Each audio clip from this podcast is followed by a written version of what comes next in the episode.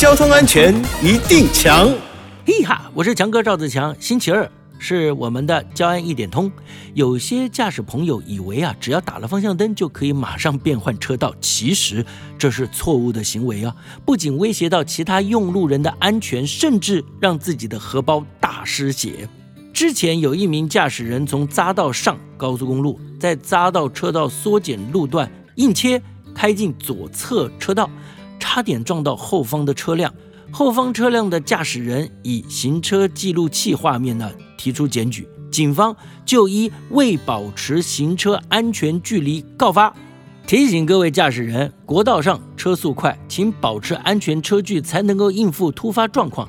教大家简易的跟车安全距离的计算方法：小型车与前车应该至少保持速度除以二的距离，大型车与前车至少保持速度减二十的距离，距离都以公尺为单位哦。